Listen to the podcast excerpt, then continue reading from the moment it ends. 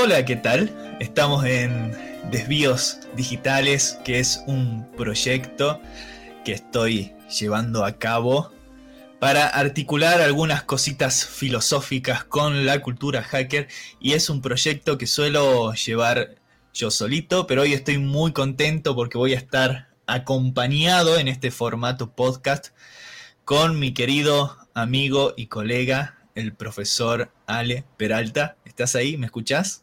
Hola. Hola. No te escuchaba, ¿me escuchás? Sí, te escuché. Bien, problemas técnicos. empezamos con problemas. Empezamos con problemas técnicos, pero eh, ¿escuchaste que te, que te presenté? Me presentaste de una manera muy bonita. Sí. Y gracias. Bueno, es un honor estar en tu canal.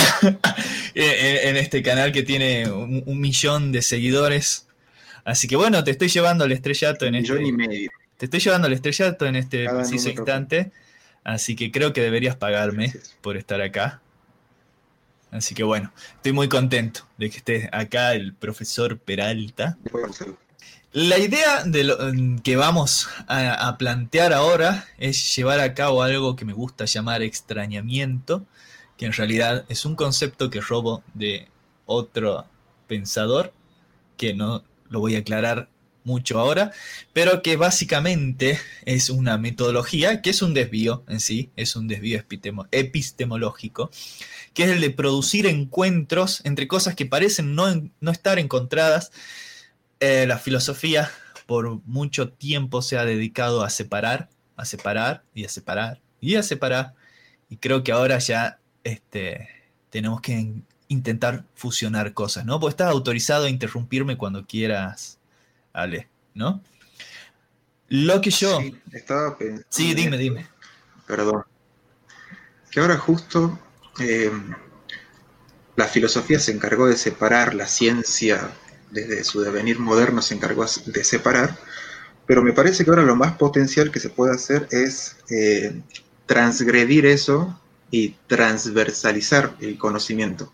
Transversalizar. A ver, Sí, en el sentido de trans de tres, eh, de la lógica del tercero excluido. O sea, algo básico que nos enseñan en la carrera de filosofía, desde en la cual nos formamos, sí. es que algo puede ser blanco o negro, pero no puede ser blanco y negro al mismo tiempo. Claro, son los principios ontológicos básicos, ¿no? Claro. Claro, un amigo eh, colombiano, Santiago Castro Gómez, lo menciono, eh, plantea que actualmente es, más potencial, más eh, potenciador pensar a manera de tres. Ni esto ni aquello, sino las dos cosas al mismo tiempo. Por eso es el trans. la transculturalidad, la transversalidad, el transgredir el conocimiento para que justamente acontezca algo más. Si nosotros nos encargamos de separar el conocimiento, eh, se queda aislado y no, no se, no se relaciona con nada. Cuando nosotros en la cotidianidad, por decirlo de alguna manera, eh, todo esto está en conexión, en vínculo. Claro, claro, claro. Y me encanta que, bueno, lo que la idea, lo interesante de, de, producir este encuentro es que si bien somos amigos y nos queremos mucho, leemos cosas diferentes, este, pero que sin embargo podemos este, encontrar grandes encuentros porque no trabajamos ni, las mismas temáticas ni los mismos filósofos, pero siempre al fin y al cabo terminamos sí trabajando los mismos problemas o tenemos los mismos intereses. ¿Y a qué me refiero con todo esto que estoy diciendo? Este, yo a Castro Gómez no lo he leído mucho, pero... Sí, decime. No, pensaba que hay como una especie de aire de familia en, nuestros trabajos. no están relacionados directamente tanto.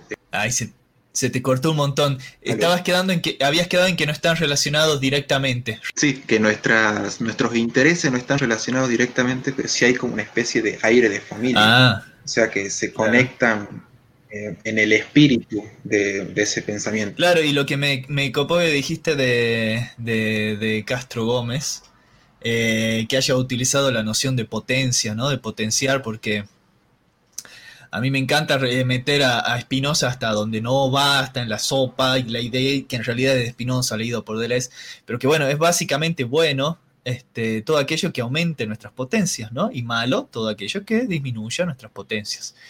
Y con lo que vos dijiste, realmente eh, eh, dedicarnos un poquito ya a fusionar aumenta nuestras potencias y seguir separando y separando, haciendo esta abstracción pedorra epistemológica de dividir y dividir y dividir y dividir, este, no hace más que disminuir nuestras potencias. O sea, tanto que hablamos de la inclusión, tenemos que ser inclusivos epistemológicamente también, me parece, ¿no? Claro, porque pienso a veces que se dice que estos conocimientos son en abstracto y muchas veces no se está negando un saber, sino que se está negando una cara, se está negando carne. O sea, no, no hay que ser tan ingenuo en ese sentido, me parece. Claro, sí, todo, todo lo que decimos, todo lo que decimos tiene cara. Y nos, ya nos desviamos un montón porque yo estaba haciendo la presentación. Y este, porque e, esto era la introducción, pero bueno, es parte, es parte de los desvíos y los extrañamientos que quiero que produzcamos. Este, porque hoy vamos a producir un encuentro entre las cuestiones que el profesor Peralta suele investigar, que él se orienta más hacia la investigación eh, de una perspectiva de colonial, y yo, como mis millones de seguidores saben, eh, me intereso por los estudios de la cultura hacker o este, hacer alguna filosofía a partir de la cultura hacker. ¿Y qué relación puede haber entre la cultura hacker y eh, los estudios de coloniales? Bueno, lo que hoy vamos a plantear es un encuentro entre el, zapatismo y el hacktivismo, digo yo, mientras un perro ladra mucho. Sí, ah. sí, no, no quería decirlo, pero... Habrá que esperar que, que se calle el perro. Bueno, la idea es eso entonces, producir, a ver, en, que en realidad no, el encuentro ya viene dado por la realidad misma, digamos. O sea, tampoco es que estamos súper creativos en esto. El, el, el hacktivismo y el zapatismo ya están encontrados por la misma realidad social, por una cuestión histórica específica, pero que bueno, hoy queremos mostrar ese encuentro también como, como una forma de demostrar que todo lo que hacemos esta abstracción de separar no está para nada separado. Este, ¿Te animás entonces, Ale, a desplegar tu sabiduría con respecto a lo que sea el zapatismo? Vos imagínate que esto lo está escuchando, con que lo esté escuchando alguien, ya es todo un mérito, pero imagínate que aparte lo está escuchando alguien que no tiene la menor idea sobre el zapatismo, ¿no? Que le decís zapatismo y puede estar pensando en un zapato o algo que tenga que ver con un zapatero. Y, este, y tenés que explicarle de cero, ¿sí? ¿De qué va esto? Lo que nosotros llamamos zapatismo, eh, oficialmente el nombre correcto sería Ejército Zapatista de Liberación Nacional. Bueno, un movimiento actual, eh, movimiento social actual, que tendría su nacimiento en México, pero que no se va a restringir ahí. ¿De dónde sale el zapatismo? ¿De dónde adquiere este nombre? Y es de el viejo, del Emiliano Zapata. El tipillo este era un campesino en la Revolución Mexicana a finales del siglo XIX, que lo que hacía era luchar por eh, la autonomía, por el derecho de los pueblos indígenas. Qué locura el del tipo, ha visto ser un revolucionario. Claro, sí. Pedía cosas demasiado extrañas onda derecho y vida eh, digna, digamos. quién luchaba en eso? Claro, era, un loco, un idealista imposible.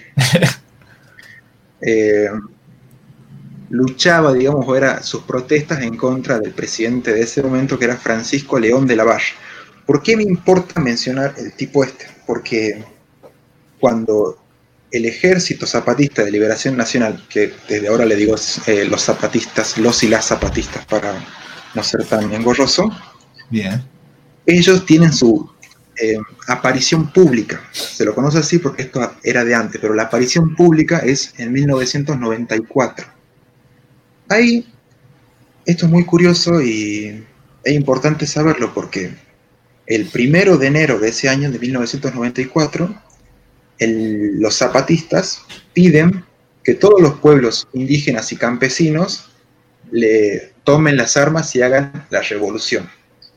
Uno preguntará, ¿para qué hacer la revolución? Bueno, justamente también como eran idealistas y pedían cosas imposibles, querían trabajo, comida, salud, educación, justicia, paz. O sea, sí, sí, sí, cosas de ciencia ficción, digamos. En ese momento, en 1994, pelean, luchan, eh, o lo digamos más bonitamente, resisten ante las políticas del presidente de ese momento, de 1994, Carlos Salinas. Este tipillo, en ese momento, le propone un pequeño trato a los zapatistas para que no levanten las armas. Y un par de días después, el 11 de enero de 1994, eh, bueno, lo que ahí se conforma efectivamente como movimiento social, no como partido político. Si se conformara como partido político, estaría respondiendo a las mismas lógicas que, lo, que los oprimen, sino que se posicionan como movimiento social, que básicamente luchan contra el empobrecimiento y la desigualdad de los campesinos y los indígenas de México. Es importante aclarar que los zapatistas en gran parte están constituidos por eh, grupos indígenas y campesinos mayas. Y si bien se localizan en México, em, la bandera por la lucha de derechos es algo que, bueno, eh, posteriormente se hizo internacional. Y en muchos lugares del mundo, para eh, resistir ante un Estado opresivo, ante un Estado que restringe los derechos a las personas, se utiliza la bandera o el símbolo de zapatín. Volviendo un poquito a lo del amigo Carlos Salinas, él le propone este pequeño trato, pero después no pasa nada. O sea, le dice, bueno, eh, bajemos un cambio, no hagamos la revolución, hagamos un pequeño trato, y no cumple ese trato. ¿Qué hacen los zapatistas en ese momento? listo, nos encerramos en nuestro territorio, que es Chiapas, y los cercan. No quiere decir que nadie puede entrar. No puede entrar el Estado mexicano. Entonces lo que los zapatistas conforman en ese territorio es eh, construir una autonomía, como ellos dicen, desde abajo. No desde arriba, que en tanto que se impone un sistema que para ellos les es extraño, sino que ellos quieren construir una autonomía que respete su propia forma de vida, a su propio estar siendo, diría el filósofo Bien, ¿y cómo, y, cómo es la actualidad con respecto... ¿Se me escucha, no? Sí, ¿no? Obvio, es imposible no escucharme si grito y hablo un montón. Este, ah, ¿Cómo es la actualidad con respecto Porque todo esto inicia en el 94, siguen igual, cómo se expandió al mundo, este, qué onda, son más conocidos, eh, se limitó a esta organización. Es muy importante lo que dijiste de que básicamente no puede entrar el Estado, eso va a ser fundamental, lo vamos a retomar un cachito. Pero eso, quisiera saber la actualidad más o menos del zapatismo. Cuando ellos se encierran en el territorio, cuando se encierran en el territorio de Chiapas, lo que pasa, la respuesta del Estado es las armas.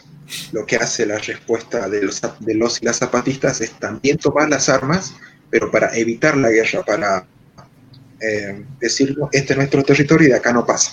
Por eso es la lógica de cercarse. ¿Cómo se conocen? O sea, ellos tenían claro que para pedir estos derechos, para que se garanticen esta lucha de derechos, tenían dos maneras. Una, la guerra, que fue lo que intentaron hacer, que bueno, después se hizo el pequeño pacto que no se cumplió. Y la otra era em, convencer o llegar a mucha gente. Ahí comienzan las acciones de, em, de llevar a cabo un ejercicio de la palabra, en donde se escuche al pueblo. Los y las zapatistas consideraban que el pueblo no era escuchado sino que se hacía lo que el Estado quería. Entonces lo que empiezan a hacer es preguntarles al pueblo por sus necesidades y transmitirlas por fax. Buenísimo. Esos fax posteriormente evolucionaron a eh, foros en Internet. Buenísimo. Y ahí, es donde eh, ya me, justito, justito cuando suena la bocina de alguien, este, es donde también me podés dar pie a mí para que empiece a contar. ¿Querías agregar algo más? Sí, una cosita, una pequeña cosita. en estos foros no simplemente se transmitía sus eh, pliegues, sus demandas, lo que ellos consideraban que era indispensable para el ejercicio de sus vidas, sino que también se transmitían las discusiones que había al interior del movimiento, mm. que básicamente también ellos están organizados. Tienen una organización totalmente diferente a la occidental, que es la Junta del Buen Gobierno, una economía que se basa no en el capital, sino en la redistribución. Bien, bien. y, todo, y todo eso se difundía así. Che, pero contanos un poquito, a ver, contanos un poquito brevemente, a ver, de esa, de esa organización. Lo que ellos construyen, que desde el siglo pasado se continúa hasta ahora, es un mundo otro. No otro mundo, porque sería responder la lógica eh, de Occidente, digamos, o sea, hacer otro pequeño mundito que responde a sus lógicas y que se impone. Lo que ellos construyen es un mundo otro. ¿Se entiende la sutileza de lo Claro. No es que lo digo yo, no, sino que lo Claro, claro, obvio. Sí. En ese mundo otro, eh, todas las lógicas que rigen su sistema de organización es totalmente diferente a lo que nosotros concebimos. La Junta del Buen Gobierno de los, de y las zapatas que hace es reunir a todos los habitantes, a todos los pertenecientes al movimiento y establecer reuniones en donde se dialoga el proceder del movimiento, las decisiones que se van a tomar y cómo se van a llevar a cabo. Estas reuniones no son lo mismo que un parlamento porque eh, no son autoridades las que toman las decisiones, sino que son todos, por lo que puede durar literalmente días una profesora nuestra de la Universidad Nacional de Salta, Cora Paulisi, mi mamá académica, nos contó que, bueno, estas toma de decisiones, que puede parecer algo engorroso, es totalmente necesario eh, desde la lógica que ellos manejan, porque es lo que fundamenta su, su obrar político. Ellos parten de la horizontalidad de la política, o sea, todos son iguales. Esta autonomía se construye desde abajo quiere decir que todos tienen algo que aportar a esa Perfecto, y acá, y acá donde, es donde quisiera interrumpirte, quieras o no, porque me parece, y esta es más o menos la hipótesis que vamos a manejar, que lo que puede haber producido un encuentro entre el hacktivismo y el zapatismo, que sean la cultura hacker eh, compatible con el zapatismo, tiene que ver con su modo de organización en un toquecito quisiera plantearlo a ver si podemos plantear este modo de organización, sí o no, con el concepto de máquina de guerra. Pero por lo menos por ahora hay un modo de organización no jerárquico. Y es muy interesante porque se, entiende, eh, o sea, normalmente pensamos que si no hay un jefazo, digamos, este, si no se sigue una, una estructura jerárquica, arborescente, por decirlo con términos de Lesiano, la cosa no funciona, ¿no? Sin embargo, hay muestras, muchas muestras, de otros modos de organización eh, no jerárquicas, algunos dirían anárquicas, pero no nos vamos a meter en el concepto de anarquía ahora, este, podríamos decir rizomáticas, mm, lo mejor de todo es decirlo descentralizado, este, lo que vos decís una horizontalidad, ¿no? Se toman las decisiones de manera comunitaria, de manera horizontal, este, la cultura hacker funciona así, la organización hacker es así. Justamente ahora estoy preparando un contenido con, por todo, sobre Anonymous y todo lo que pasó. En realidad sobre la cultura hacker en general y te paso a hablar un poquito de Anonymous. Pero la cultura hacker y Anonymous se maneja así. Se, se, organiza de una forma no jerarquizada. Que no haya jerarquía no quiere decir que no haya organización. Se confunde muchas veces este, no jerarquía con caos o, desorganización, ¿no? Me parece que ahí tenemos un primer punto de encuentro. Claro, acá, sobre todo en la lógica del zapatismo, no es un yo individual, sino que es un nosotros. Y mm. se obra en, favor de ese nosotros colectivo.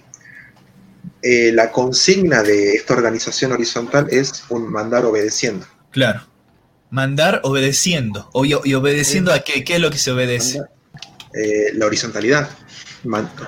obedecer a lo que necesita el colectivo, a lo que necesita el nosotros zapatista. Claro, claro, claro. exactamente. Este, aguantamos un cachito. otra cosa que vos me preguntaste. Sí, sí, sí. Que no te respondí. Me preguntaste y no, te respondí cómo están actualmente ahora. Bueno, posteriormente de que se hicieron conocidos con estos foros, actualmente, otro delivery, porque bueno, está de moda eh, la cuarentena. Exactamente. Eh, actualmente eh, ellos obtienen financiamiento de organismos internacionales. Tú dirás, no es una traición a sus ideales, están respondiendo a organizaciones que no tienen sus mismos ideales. Y no es tan así, porque estas organizaciones sí tienen los mismos ideales, pero se encuentran fuera del territorio. Y a eso iba yo cuando al principio decía que, eh, si bien tiene su centro, su nacimiento en Chiapas, en México. Esto se extiende y de cierta manera es un símbolo global. Claro. No tanto la, manera de entender la política y cómo, se, cómo ellos entienden la vida, pero sí en tanto símbolo y en tanto afirmación de derechos y afirmación de singularidades. Por eso este, reciben financiamientos de organismos internacionales y también por otra cosa que hay que decirlo, o sea, si no hacen eso, capaz. Claro, o sea, tampoco tienen otra, digamos. Capaz que no tienen. También. Claro, capaz, o capaz que no tienen acceso a los medios necesarios para la salud o para la educación. Uno de los más famosos que se hizo, que un organismo internacional más eh, famoso actualmente es Escuelas para Chiapas, que bueno, justamente hacen, construyen escuelitas para, para las caracoles. Claro. Cara, muy también esto hago un pequeño paréntesis que nada que ver, pero que lo voy a decir porque puedo. Me lo de, me deja Sí, obvio, obvio, sentite como si estuviera en mi podcast. Perfecto. Si nosotros decimos que eso es una contradicción, es porque estamos analizando esto de la misma lógica occidental. O sea que algo por ser blanco no puede ser negro y por ser negro no puede ser blanco. Bien. Sería verlo exactamente lo mismo. Pero cuando analizamos el mundo de una manera más compleja, vemos que todo esto se relaciona entre sí y a veces no es simplemente que responde a los ideales, sino que también responde a una lógica estratégica de cómo propiciar el mejor desarrollo de este nosotros comunitario zapatista. Y para, ese, para ese desarrollo hay que eh, aceptar la ayuda de organismos internacionales que te ponen los aparatos para un hospital y hay que aceptarlo, porque básicamente lo, lo principal es la vida de la gente. Y a veces la vida de la gente se decide por una tomografía. Totalmente. Sí, sí, sí, o sea, eh, es que en, realidad hay, hay, principios a veces más, más importantes que otros. Entonces, eh, por seguir esta supuesta coherencia desde un punto de vista occidental, se, moriría gente, así de simple.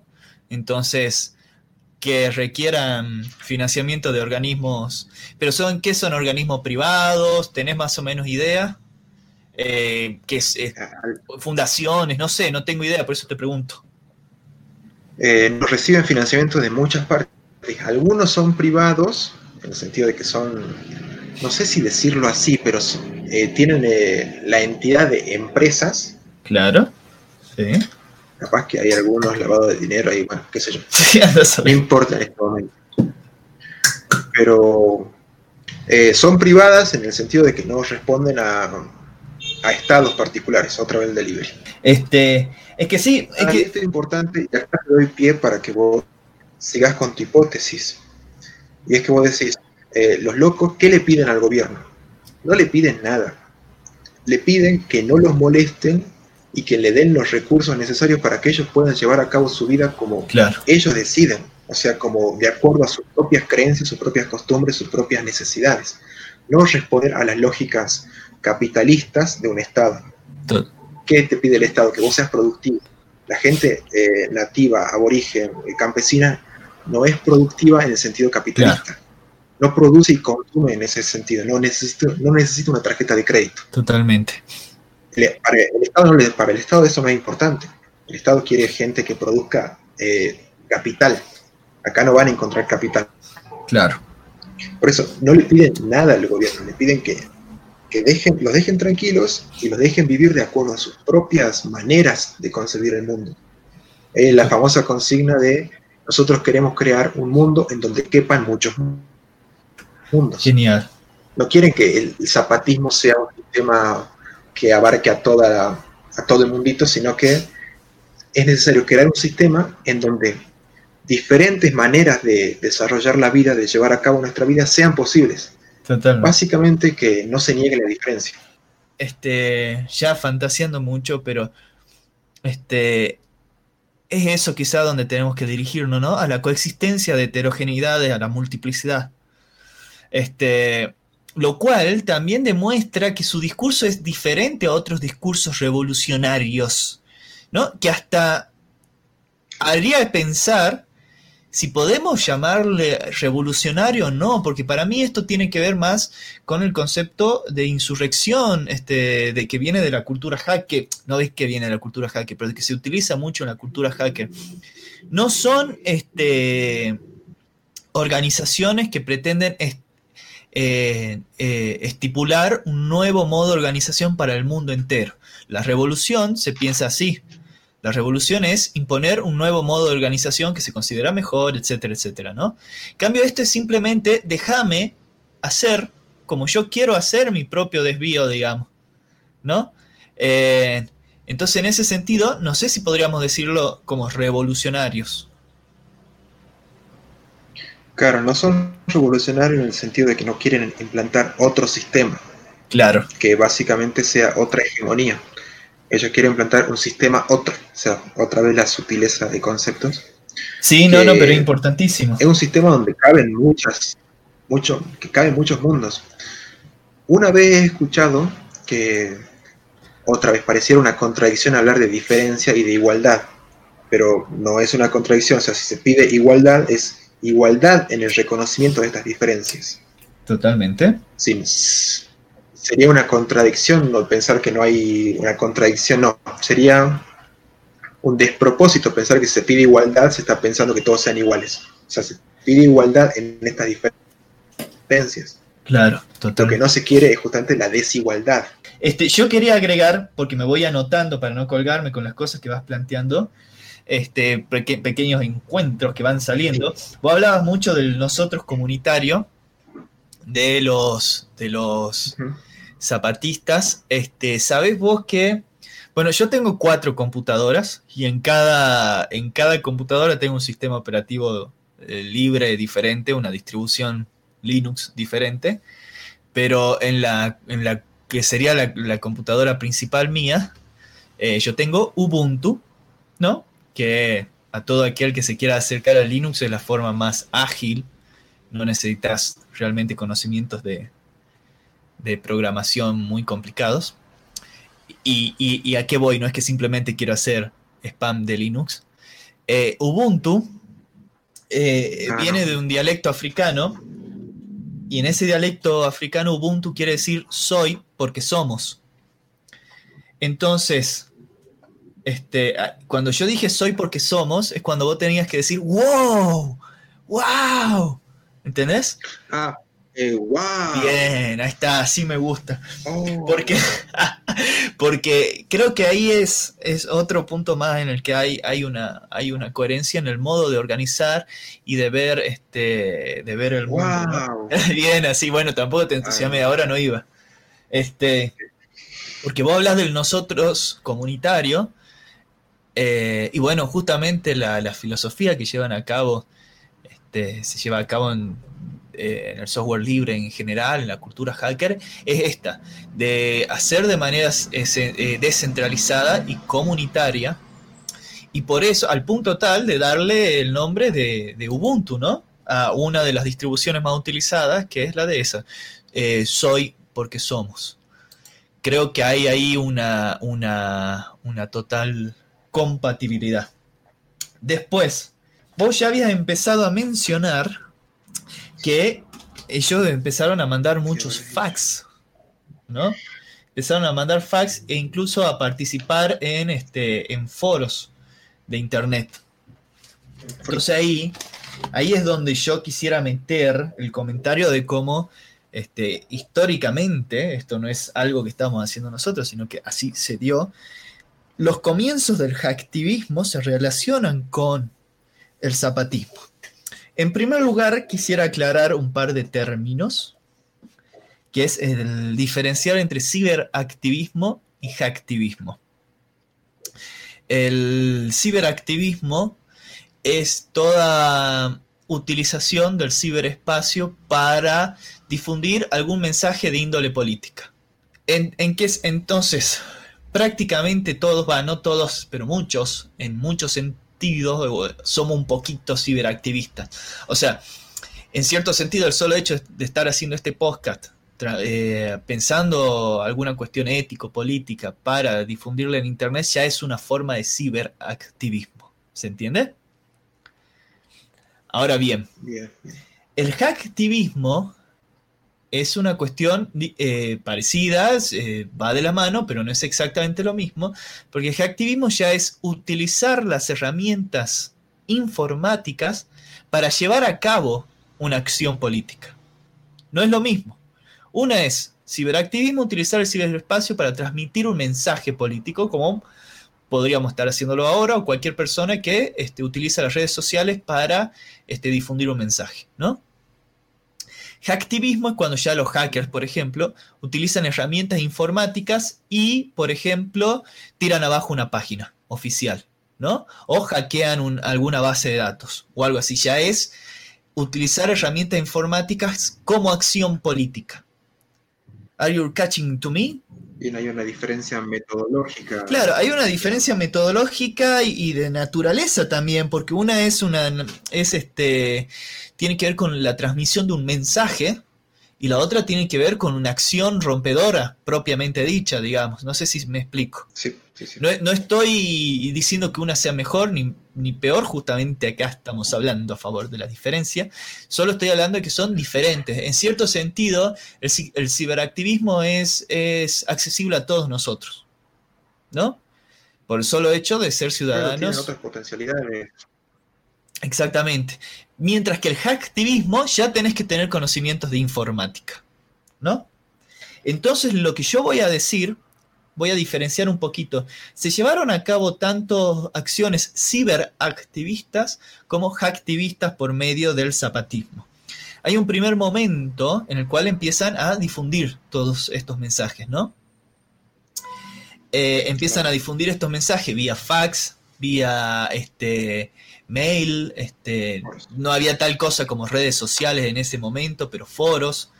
Este, ahí es el momento ciberactivista de, eh, del zapatismo, ¿no? Y creo que ahí ya se entiende la diferencia.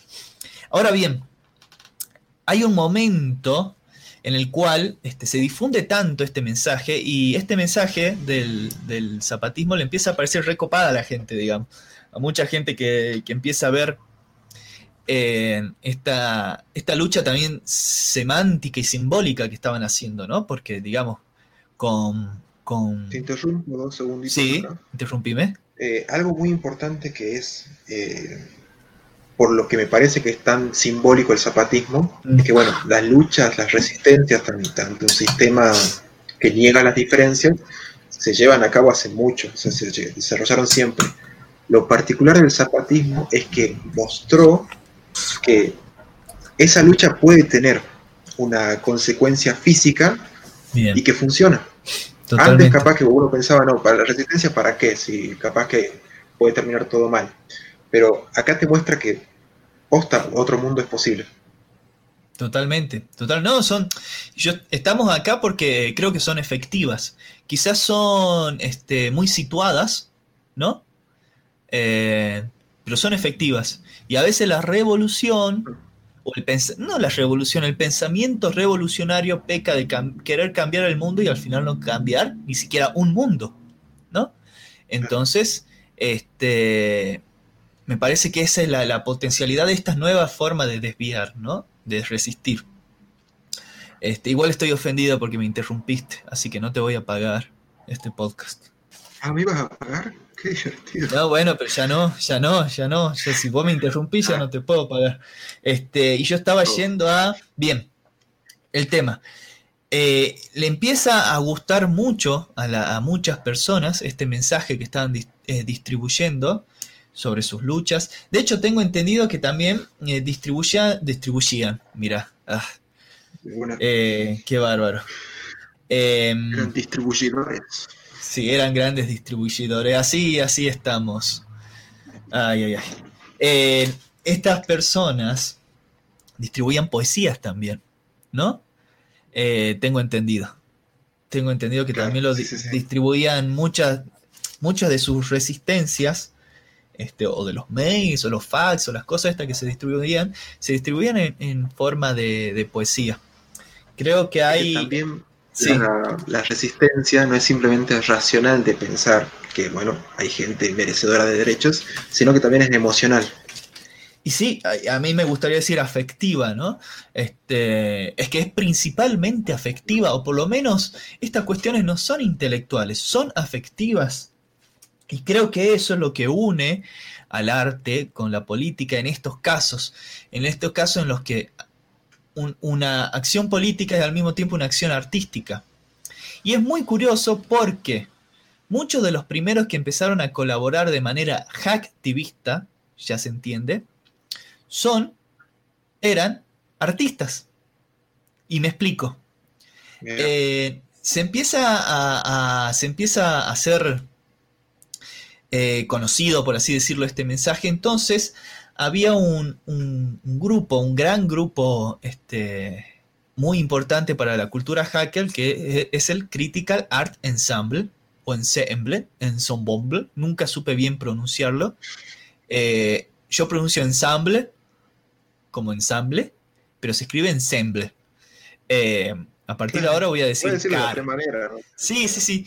Este, dicho sea de paso, eh, pequeño spam, en esta lista de reproducción que están escuchando esto, que es la lista de reproducción que se llama Desvío Digitales dentro de mi canal de YouTube, estoy haciendo, estoy haciendo un proyecto que se llama Audioteca Hacker, que es de hacer audiolibros con textos eh, muy importantes y representativos de la cultura hacker. Tienen la gran virtud, esos audiolibros, lo que lo hace maravilloso, de que están leídos por mi hermosa voz. Y este, ya hice uno sobre... Exactamente, para dormirse, gracias. Bien, te sigo bajando el sueldo, ¿no? De podcast. Este. Eh, ya hice un, uno leyendo un texto de Snowden, hice uno leyendo un texto de Aaron Schwartz. Eh, y uno de los próximos que se viene va a ser un texto de justamente este grupo, Critical Art Ensemble. Así lo digo en el audiolibro, no sé si estará bien dicho, pero bueno. Eh, que justamente el nombre, ¿cómo es? es Critical Art Ensemble, como ensamble de arte crítico, ¿no? Sin embargo, este grupo, que si bien es de artistas, se, se formó para llevar acciones tanto artísticas como hacktivistas, como activistas por medio de medios este, informáticos. En realidad ellos internamente no diferencian entre una performance artística y una performance política, ¿no? ellos, no lo diferencian. Este, y son artistas, pero que han llevado a cabo acciones eh, políticas en un sentido tradicional, ¿no? este grupo se le ocurre colaborar con este, el zapatismo. En ese momento era parte de ese grupo un señor que obviamente no se lo conoce acá en Salta porque en Salta leemos siempre los mismos filósofos una y otra y otra lo voy a decir de nuevo, y otra vez, que se llama Ricardo Domínguez, y otra vez, claro, lo cual no está, no está mal leer siempre los mismos, pero está, estaría copado empezar a leer otros diferentes también de vez en cuando. Este, es un señor llamado Ricardo Domínguez, que es artista, pero también eh, performance, el performancer, no sé cómo se dice, lleva a cabo performance, en la que justamente no dividen lo artístico de lo, político, eh, que también que formaba parte del Critical Art Ensemble en esa época, que luego eh, fundó un grupo muy parecido llamado el, el Electronic Disturbance Theater. Mi inglés es hermoso, como podrán ver. Y un tipo que también llegó a colaborar con muchas acciones ciberfeministas. Es un, es un tipo muy interesante. Tiene nombre latino. Eh, vos ves entrevista de él, de Ricardo Domínguez, eh, tiene toda la pinta de latino, de mexicano. Sin embargo, es super yankee, digamos. Nació en Estados Unidos y, casi no sabe hablar español. Le cuesta mucho hablar español. Pero bueno, me parece un personaje interesante. Él era parte del Critical Art Ensemble en, esa, en esta época y ellos deciden colaborar de manera hacktivista, aunque el término hacktivismo no existía, con el zapatismo. ¿Y qué hacen? Diseñan un software muy sencillo con JavaScript, que es un, lenguaje de, programación, ¿no? Este, desarrollan un software que se llamó justamente Zapatistas FloodNet. O sea, el software se llamaba Zapatistas FloodNet, ¿no? ¿Qué hacía este software? Básicamente, e, era muy básico, muy sencillo. Eh, Vos abrís una página y ese software se encargaba de entrar varias veces por segundo a esa página, ¿no? Entonces, eh, si no me equivoco, llegaron a usar al mismo tiempo 80.000 personas ese software un día.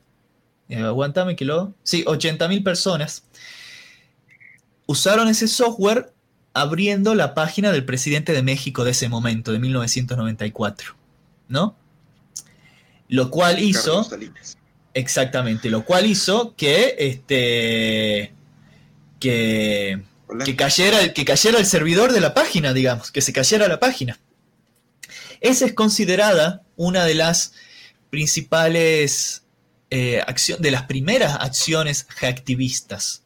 ¿no? Entonces, creo que quedó en claro ¿no? la gran diferencia entre el ciberactivismo y el hacktivismo. O sea, difundir un mensaje político en Internet, ciberactivismo eh, tirar un servidor, hacktivismo. ¿Se entiende o no? Ahora es interesante que el mismo software llevaba el nombre del zapatismo en, el, eh, en, su nombre, lo dije súper redundante, pero el software se llamaba así, Zapatista Floodnet, y, este, y colaboraron así, tirando eh, la página del presidente de México de ese momento. Em, Ahí te interrumpo dos Dime, dime, dime. Mira, esto es importante porque, bueno, charlando con, con gente que está todo bien, no, no le interesan los estudios de coloniales, sí. a veces surge la idea de que, bueno, eh, estas cosas las tiene que hacer el pueblo, el pueblo nativo. Y sí, es verdad. Pero también es importante, y acá me remito a un filósofo de la comunidad Ñu en Venezuela, al norte de Venezuela, él dice que esta, el camino de la decolonialidad eh, el camino de pensar otro mundo posible es para cualquiera que sienta en su corazón que es necesario buscar otra manera de vivir, porque justamente sabe que es inviable esto.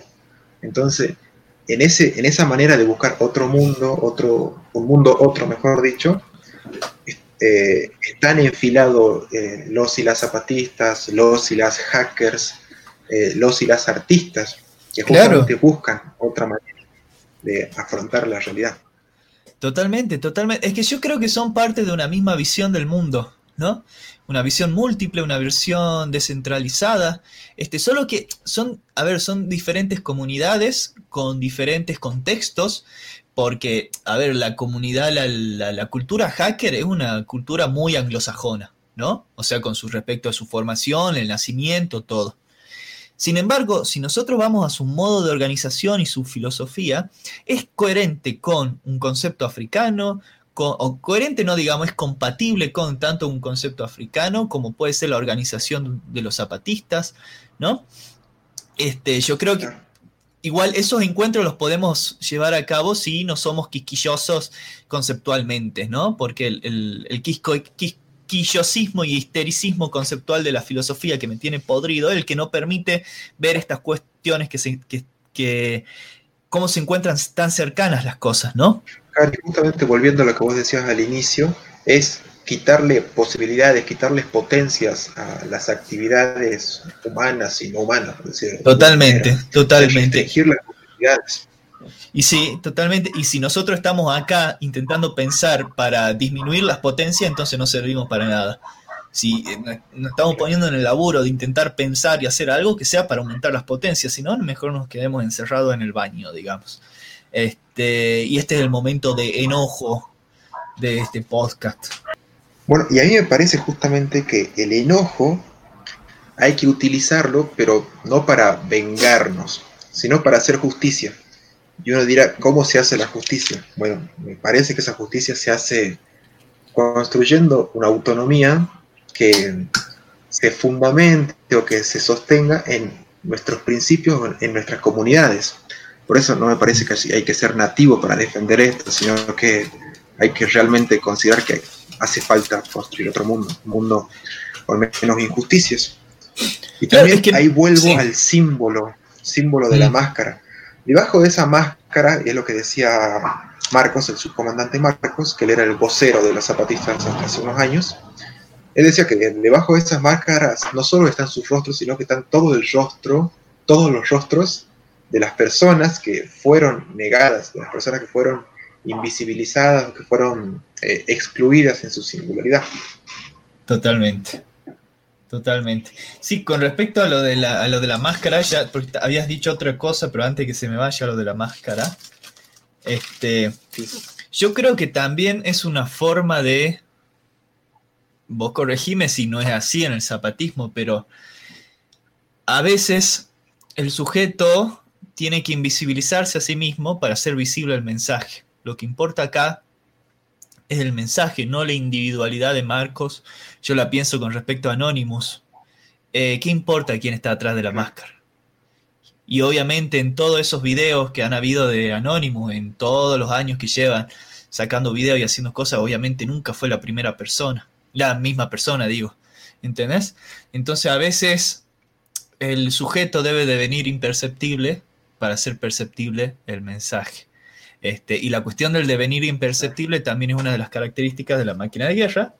Este, pero antes de irme por ahí, también vos decías lo de ser nativo.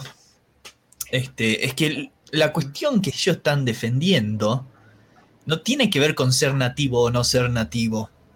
Tiene que ver con ser humano y querer llevar una vida digna, porque en el fondo, vale, sí, bueno, ya sabemos que no, nos gusta hablar de fondo y superficie, pero antes de que me corrijas con ese quisquillo así eh, técnico, pero en realidad si uno se pone a pensarlo bien, este, ¿qué es lo que se defiende? ¿Qué es lo que se defiende? ¿Se defiende una vida digna? ¿Cómo es que dicen ellos una buena vida, un buen vivir? Claro, esas son de las comunidades quechos y aymaras, más al sur. Pero la, idea es la misma, se defiende o se lucha en contra toda, ¿cómo diríamos? A ver, en contra toda violencia, toda muerte, toda humillación, todo desprecio, no solo hacia las personas, sino hacia la naturaleza. El buen vivir es lo mismo, también lucha en, en, contra todas esas injusticias para propiciar el desarrollo armónico de, lo, de la gente con la naturaleza también. Acá también no hay que olvidar nuestra amada naturaleza porque es algo que constituye no solo la vida de la gente zapatista, de los nativos de todo el continente, sino también la nuestra. sí, la de todo el mundo. la naturaleza de Occidente eh, no va a durar mucho más, o sea, de verdad nos vamos a morir. Claro. Sí, sí, como algo a ser sometido, ¿no? La naturaleza es algo a ser sometido. Al igual que la mujer, al igual que los indígenas, son, eh, todo es algo a ser sometido, ¿no? Este, bueno, es que en realidad se, lucha, se, se, defiende todo aquello que aumente nuestra potencia de obrar, nuestra potencia de vida, y se denuncia todo aquello que disminuye nuestras potencias. Este, y eso lo vas a hacer seas un zapatista, seas un maya, seas un hacker. Todos estamos en, el fondo defendiendo lo mismo, este, defendiendo el derecho a tener una vida digna, el derecho a, a tener una vida alegre en el sentido espinociano eh, y, el derecho a, erradicar la tristeza, el dolor, la violencia, toda esta porquería innecesaria. Ah, al, final la cuestión de los derechos humanos se repite en todas partes, digamos. En, los hackers por lo menos se habla expresamente de los derechos humanos. O sea, de hecho, la noción de hacktivismo, hay un, hacker a quien se le atribuye ser uno de los que ha creado el concepto de hacktivismo, eh, que se llama Oxblood Roofing, que es de un colectivo hacker llamado CDC. Él decía que, bueno, este, el hacktivismo era usar las tecnologías para mejorar los derechos humanos, son las palabras que él utilizaba. No sé si la expresión de derechos humanos aparece en el zapatismo. ¿O no hablan en esos eh, términos? Aparece en tantos derechos. Claro. ¿Por qué hacen, el, humano, porque bueno, justamente acá en las comunidades se va más allá del humano. No es simplemente el humano en tanto eh, ente racional, sino en tanto toda una cosmovisión del territorio. Sí, sí, sí, en ese sentido es mucho más amplio. sí, sí, pero tienen una cosmovisión que, va más allá de lo humano. Sí, es cierto. pero la idea es la misma, o sea, se quiere eh, defender los derechos para llevar una vida digna. Exactamente.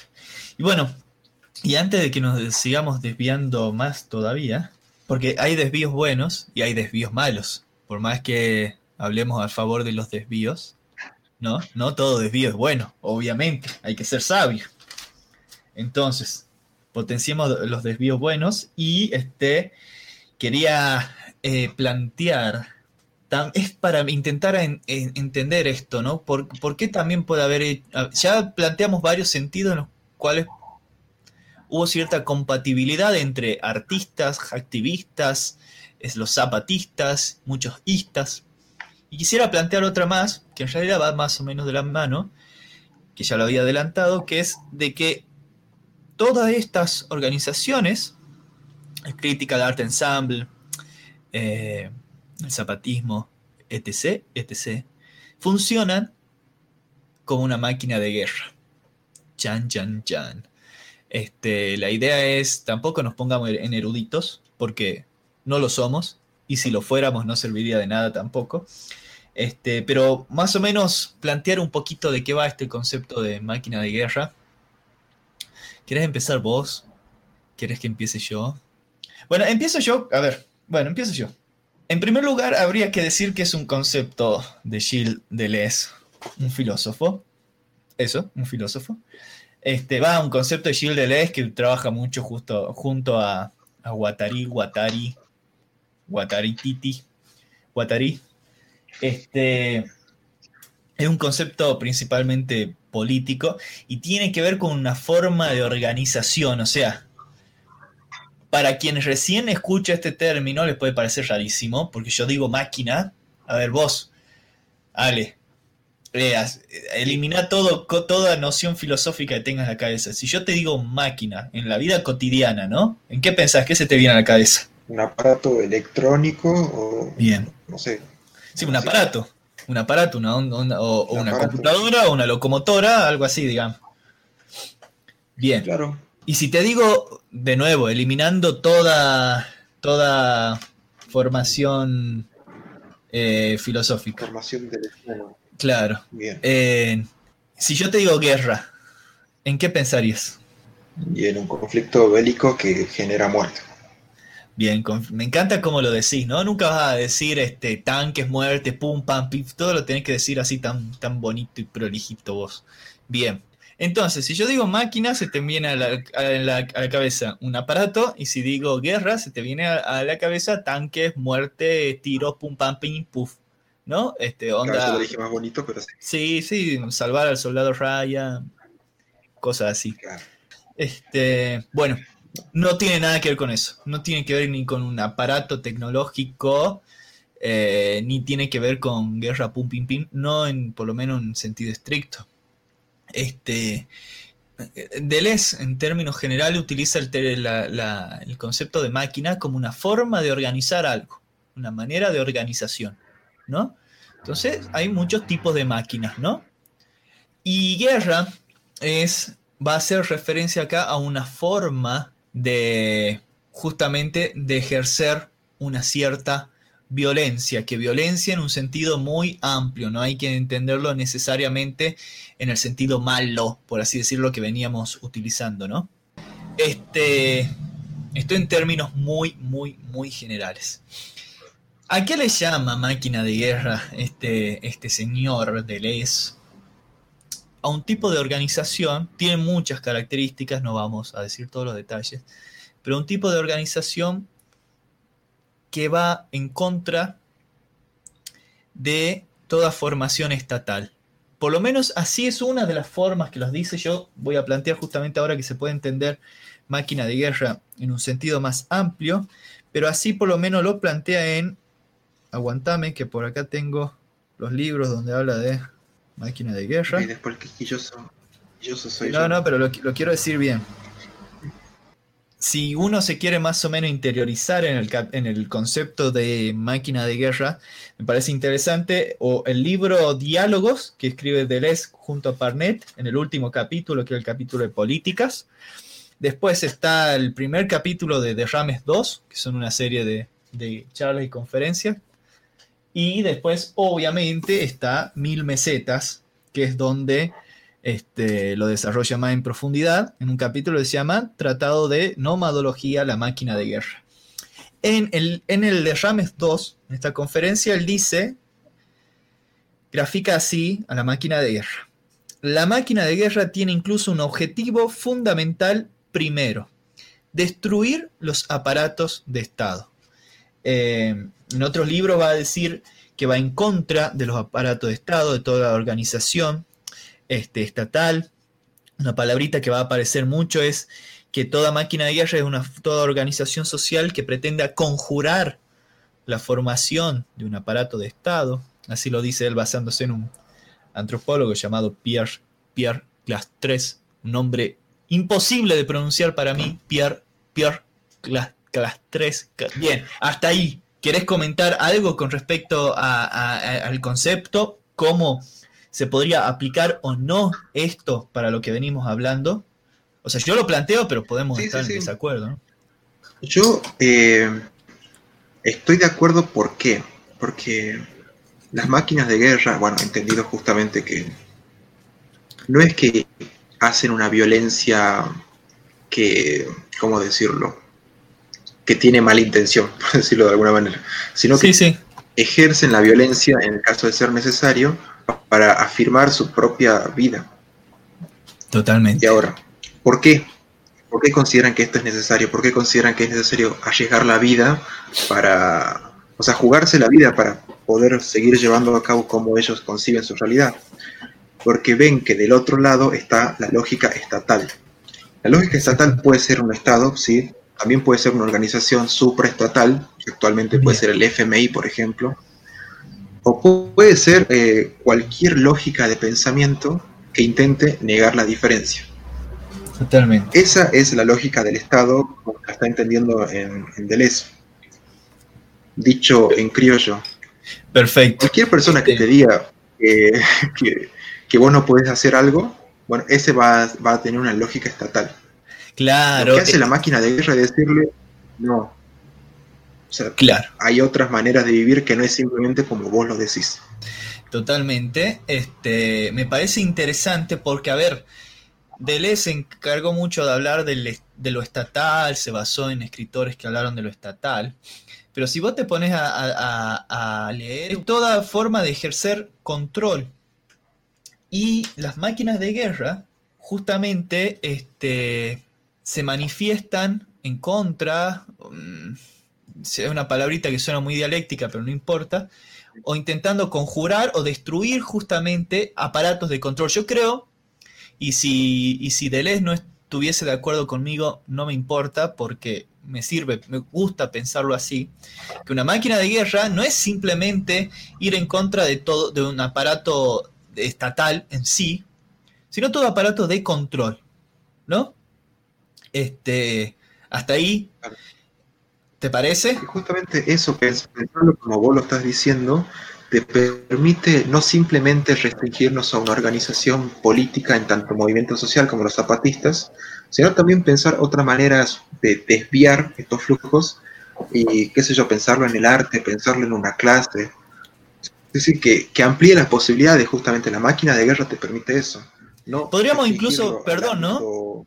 No, seguí, seguí, disculpa, no restringirlo al ámbito no restringir el ámbito de la política partidaria o la política de los movimientos sociales, no es lo mismo, por eso hago la diferencia, sino también ampliarlo a todas las actividades humanas y no humanas también, no humanas en el sentido de la naturaleza.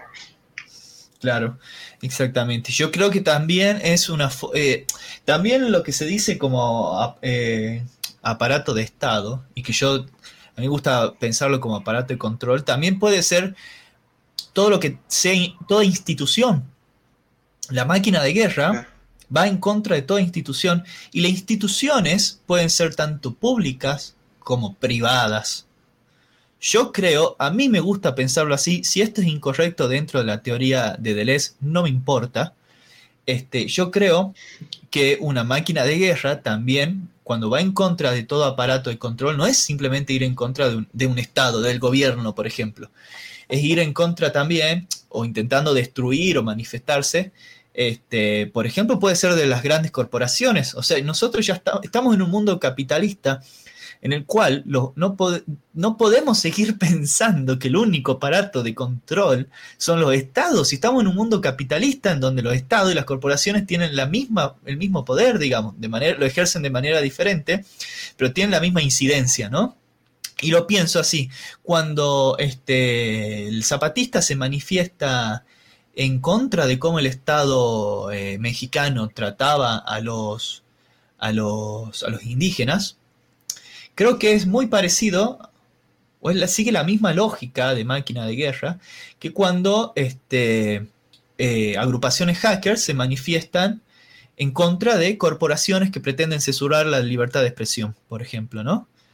Eh, me acuerdo ahora, no sé si te acordás cuando fue lo de la sopa, lo de la sopa, lo de la ley sopa y pipa, ¿te acordás? Ya fue hace unos 10 años más o menos. Este, fue una, había una bella época en la que existía Mega Upload, no Mega, Mega Upload, en la cual vos podías descargar lo que quieras y no te pedían nada a cambio, no te limitaban. Bueno, este, hubo un momento en el cual el FBI, pero siguiendo los intereses de las grandes corporaciones tipo Universal y todo eso, empezaron a combatir lo que ellos llamaban piratería y básicamente empezaron a bajar un montón de servidores, ¿no? En ese momento cayó Mega Upload. Este, pausa para tomar el mate. Aguanta.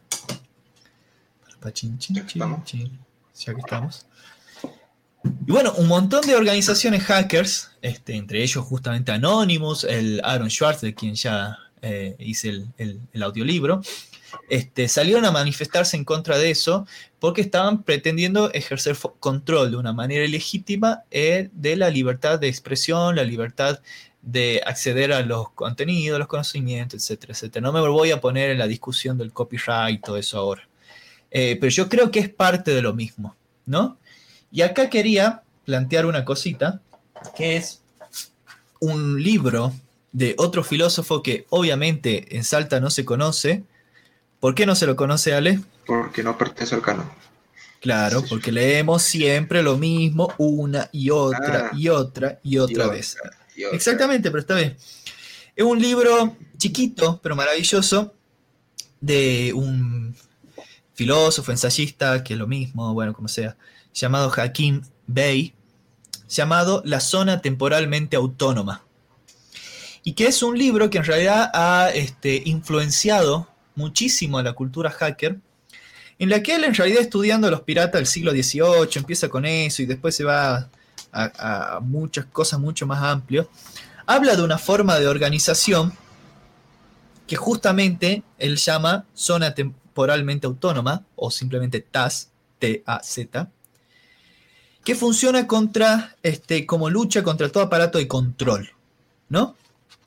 Ahora bien, si uno se pone a leerlo, él no habla simplemente del aparato de Estado.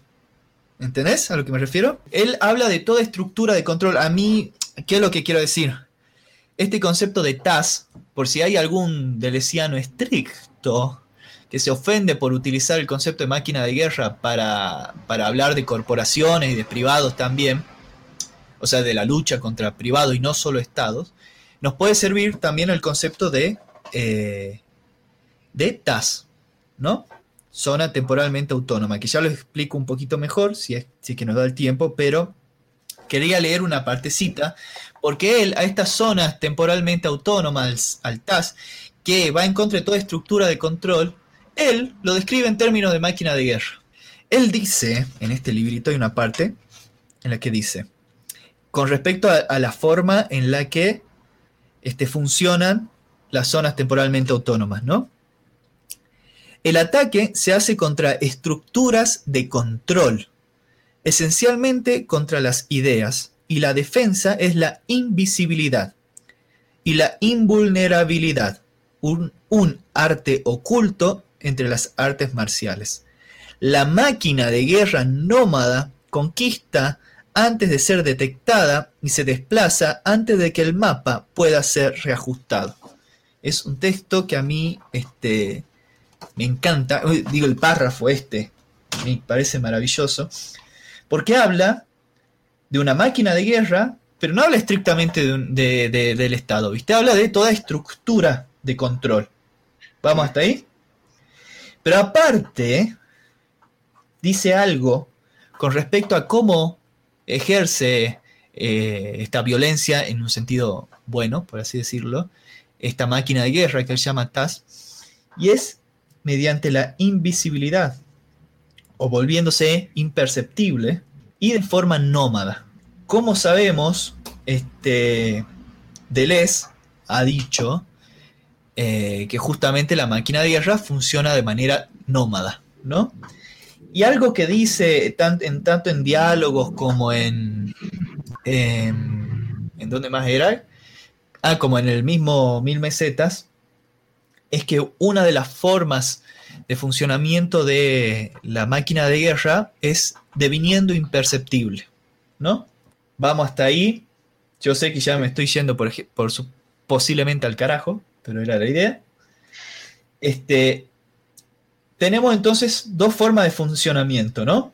De esta máquina de guerra, o yo a partir de ahora voy a empezar a intentar decir TAS para usar, un concepto que no es conocido, que es siendo nómada y deviniendo imperceptible. No sé si querés comentar algo con respecto a lo nómada. Sí, quiero decir dos cosas. Bien, podés contradecirme si querés. Obviamente, te vas a quedar sin trabajo. Ok. Acá, primero me gustaría decir que entender el TAST, así como todo aparato de control, no sé si lo estoy diciendo bien. Sí, sí. Em, o sea, perdón, no, perdón, perdón. El, el, TAS es la organización que va en contra de todo aparato de control, ¿no? El TAS es. Eh, sería. El TAS sería el eh, sinónimo de máquina de guerra. Empecemos de nuevo entonces. Bien. Lo que quería decir son dos cositas. Primero, que entender de esa manera la ante lo cual se resiste, que sería este aparato de control, más allá de los límites estatales, me parece que aumenta las posibilidades de qué manera. Si nosotros pensamos que simplemente podemos hacer la resistencia ante un Estado, me parece que justamente nos limitamos. Exactamente. Hay más resistencias posibles que a veces son locales, eh, son terrenales y tienen que ver con diagnosticar las características de nuestro territorio. Eso un Quintero Weir, eh, filósofo new que ya lo mencioné, llama territorialización. ¿Quién? Es la misma palabra que Quintero Weir. La ah. misma palabra que Deleuze, pero diferente sentido. Mira.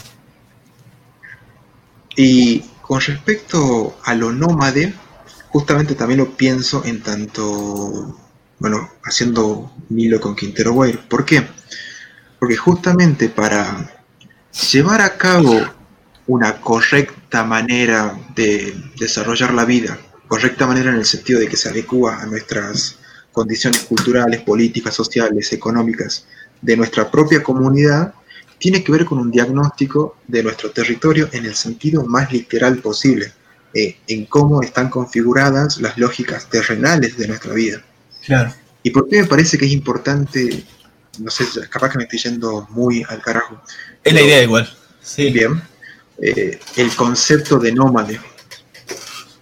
Diagnosticar el territorio eh, eh, tiene que ver con esto, con que si el territorio no se adapta a tus posibilidades, si no es el momento de hacer la resistencia, si no es el lugar de hacer la resistencia, moverte a otra parte.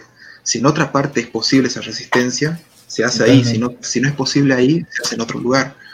O lo digamos de una manera más gráfica. ¿Por qué el zapatismo aparece en 1994 y no antes? Porque existían las condiciones para que en ese momento se haga visible. Claro. No es simplemente hacer una revolución en el momento en el que pinte, sino que es necesario un diagnóstico de ese territorio. Claro, bueno, sí, es que siempre. sí, sí, bueno, sí. Si, si nosotros tenemos en cuenta este territorio, nos permite no eh, casarnos con un lugar, o sea, que el zapatismo se localiza en México y punto, sino que nos permite ampliar las posibilidades y establecer que esa resistencia es posible en todas partes. Es posible en todas partes que exista un aparato de captura, un aparato de control que nos limita. Totalmente, totalmente. Aparte, si fijamos toda resistencia, estamos institucionalizando la resistencia, lo cual es lo más estúpido que hay. ¿Entendés? Bueno, le digamos eso a nuestros amigos marxistas, o sea que... Ah, bueno. sí, está bien, está bien, no, ya no, no, no, nunca pretendimos ser políticamente incorrectos y tampoco, digo, políticamente correctos, y tampoco creo que, que, nos estén escuchando millones de personas y se puedan ofender, pero sí estoy de acuerdo. Este, el marxismo y muchas otras también formas de pensamiento han institucionalizado la resistencia. Muchos piensan que, es, que así es la única forma que pueda funcionar. Yo no sé cuál es la forma correcta en la cual se puede, puede funcionar. Lo que sí puedo decir es que eh, institucionalizar este tipo de resistencias va en contra de la lógica interna de la resistencia. Porque justamente es convertir la resistencia en un aparato de control, que es lo que se supone que estamos intentando conjurar, ¿no? Eh, la lógica, me parece a mí, del marxismo más ortodoxo es cambiar una hegemonía por otra. Cambiar la hegemonía del capital por una hegemonía que, si bien tiene en cuenta los derechos de las personas, limita las posibilidades en el sentido de cómo llegar a eso. Totalmente. Totalmente, totalmente. Este. Mira, no, sí, no, no, pero está bien. Yo, bueno, es que de hecho, mira, a ver, todo, todo tiene un sentido en este maravilloso extrañamiento que estamos haciendo. Porque Hakim Bey habla justamente del TAS, ¿no? haceme acordar que no me cuelgue con la cuestión del devenir imperceptible, de la invisibilidad, ¿no? Eh, pero justamente habla como una forma de resistencia totalmente diferente a la forma revolucionaria. Y si bien él no, lo no, no nombra específicamente cuestiones como el marxismo, es obvio que se está refiriendo a eso. Aguantame un cachito que quiero encontrarla. Bien, encontré lo que quería mencionarte. Eh, leo directamente, dale, el texto de Hakim Bey. Y estoy viendo que yo dije que no menciona específicamente a los marxistas, pero sí menciona específicamente el comunismo, así que, o sea, es muy claro el tipo. Te leo. Eh, el concepto de la TAS surge en principio de una crítica al de revolución en favor del de insurrección. La primera etiqueta a la segunda como fracaso. Es decir, la revolución etiqueta, mira, esto es muy claro, la revolución, el pensamiento revolucionario etiqueta la insurrección, esta cosa más localizada, como fracaso, ¿no? O sea, el un marxista de una visión muy dialéctica, ¿no? Universalista, a, estas pequeñas luchas, estos pequeños desvíos hackers zapatistas, son un fracaso porque no llegan a cambiar la dirección del mundo, ¿no? Me autointerrumpí.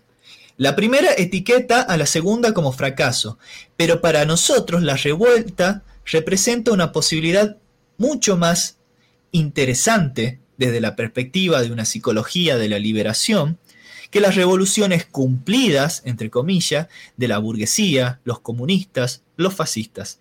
Ves que no habla solamente de, eh, del comunismo, ¿no? habla también del fascismo y la burguesía.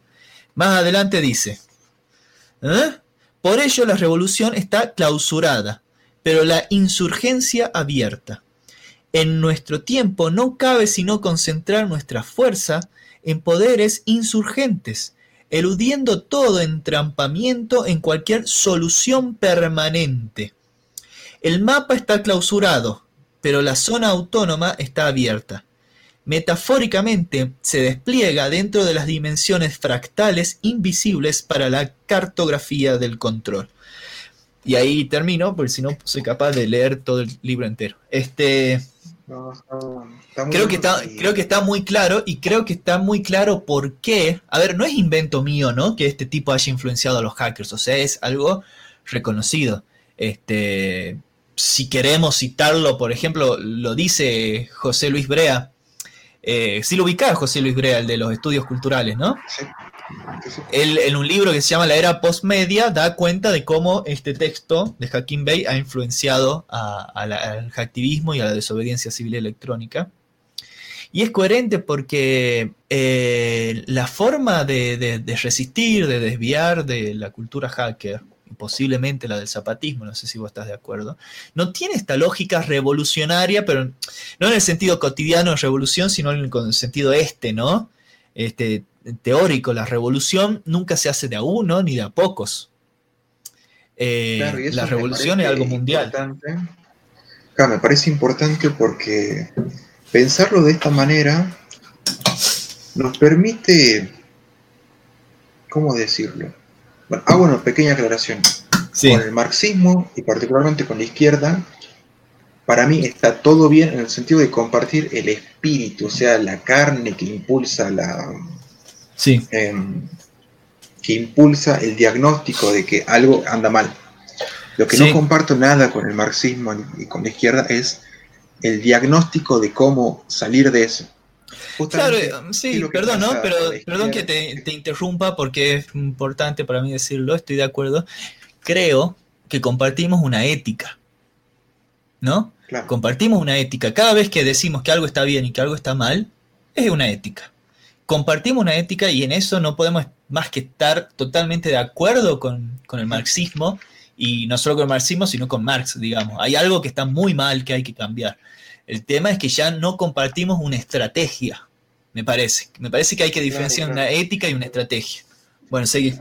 Y justamente la, izquierda, la izquierda más ortodoxa de Argentina, que es divertida de leer porque justamente vos ves que el diagnóstico puede ser muy parecido al que realiza nosotros que tenemos cierto aire de familia, pero la manera de, ¿cómo sería?, de comprender ese fenómeno cambia. ¿Por qué? Porque ellos, por ejemplo, no reconocen el zapatismo como un movimiento que pueda tener consecuencias positivas para la sociedad, porque justamente no tiene pretensiones mundiales.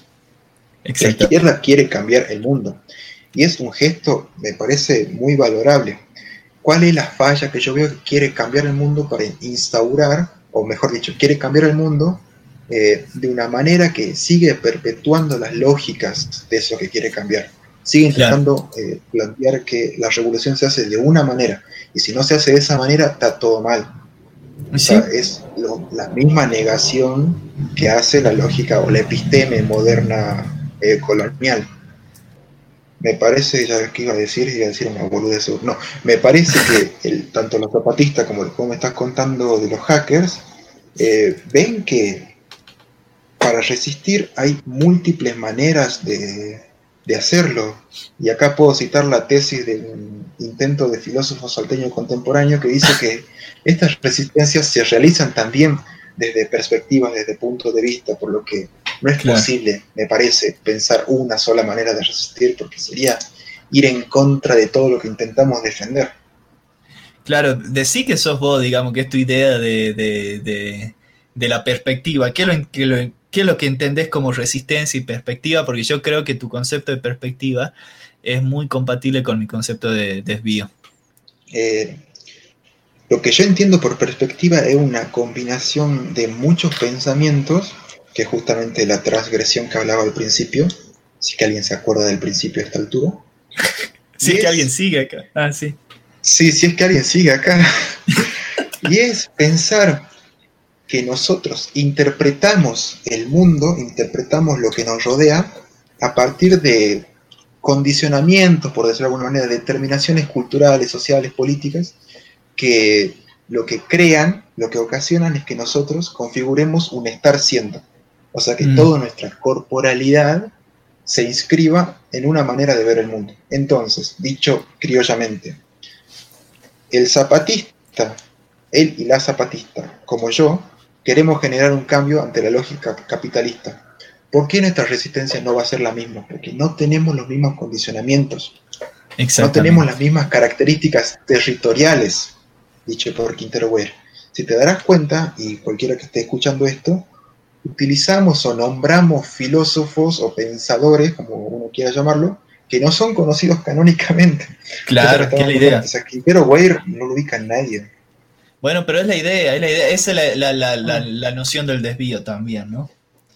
Este, y bueno, cada perspectiva, sí. De concepto que uno no, está bien, porque cada perspectiva, cada mirada del mundo, cada esa cada mirada del mundo es una creación del mundo. entonces, la resistencia no puede ser universal, sino que parte de esa creación, de esa concepción del mundo, tiene que ser acorde. Totalmente. Este, que lo tuyo está, está muy inspirado en la noción de perspectiva de, de, Nietzsche, ¿no? Este, pero llevado a esta cuestión política, si ya no hay, si cada perspectiva crea su mundo, cada perspectiva también crea su resistencia. Y este, y como me gusta pensar a mí, las resistencias son múltiples, los desvíos, para mí resistencia y desvío es lo mismo, ¿no? Eh, los desvíos son múltiples y cada, cada subjetividad tendrá su forma de desviar según su flujo específico y según la forma en la que han sido codificados sus flujos específicos. Y no es la misma la forma de codificar los flujos de un zapatista que la mía, que la de un hacker, que la de un africano. Entonces, eh, no podemos caer en el error de hasta imponer la resistencia, de hasta imponer este, la libertad de modificar el mundo, digamos. Cada uno puede hacerlo a su manera. Obviamente que si un marxista no escucha, se está arrancando la, la cabellera, digamos, ¿no? Porque eso es igual a inútil, a inservible, ¿no? Este, yo creo que también este, todo esto se sostiene en que en una visión no teleológica de la historia y, de, las prácticas. Eh, perdón, aclaremos. Claro, y sobre todo. Pero, perdón, ¿no? Lo teleológico es lo que. Perdón, es que a veces tiro términos que no necesariamente van a conocer todos, pero que teleológico es todo aquello que se dirija a un fin específico o pensar que la historia en este sentido tenga una finalidad específica y que todo, toda acción deba estar absorbida por un gran relato y solo toda acción mínima va a tener sentido solo si se suscribe o inscribe en un gran relato que nos dirige hacia alguna parte. Cuando en realidad no, son cuestiones este, a veces este, desvíos muy locales que van a un objetivo específico, así funciona la TAS, se organiza para un objetivo específico, funciona mientras lo logra y una vez que lo logra capaz que se desarma. Y perdón, me desvié mucho. Continúa. Claro, no, pero justamente iba a decir algo acorde a eso, porque a veces se realiza un diagnóstico global que no está mal, está perfecto, o sea, es diagnosticar cómo funciona el mundo globalmente, pero se pierde de vista lo local. Claro.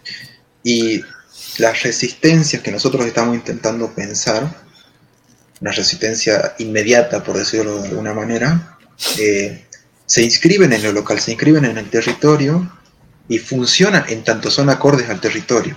Si yo quiero plantear una resistencia que funcionó en Europa, acá en Salta, y capaz que no funciona, mi hermano.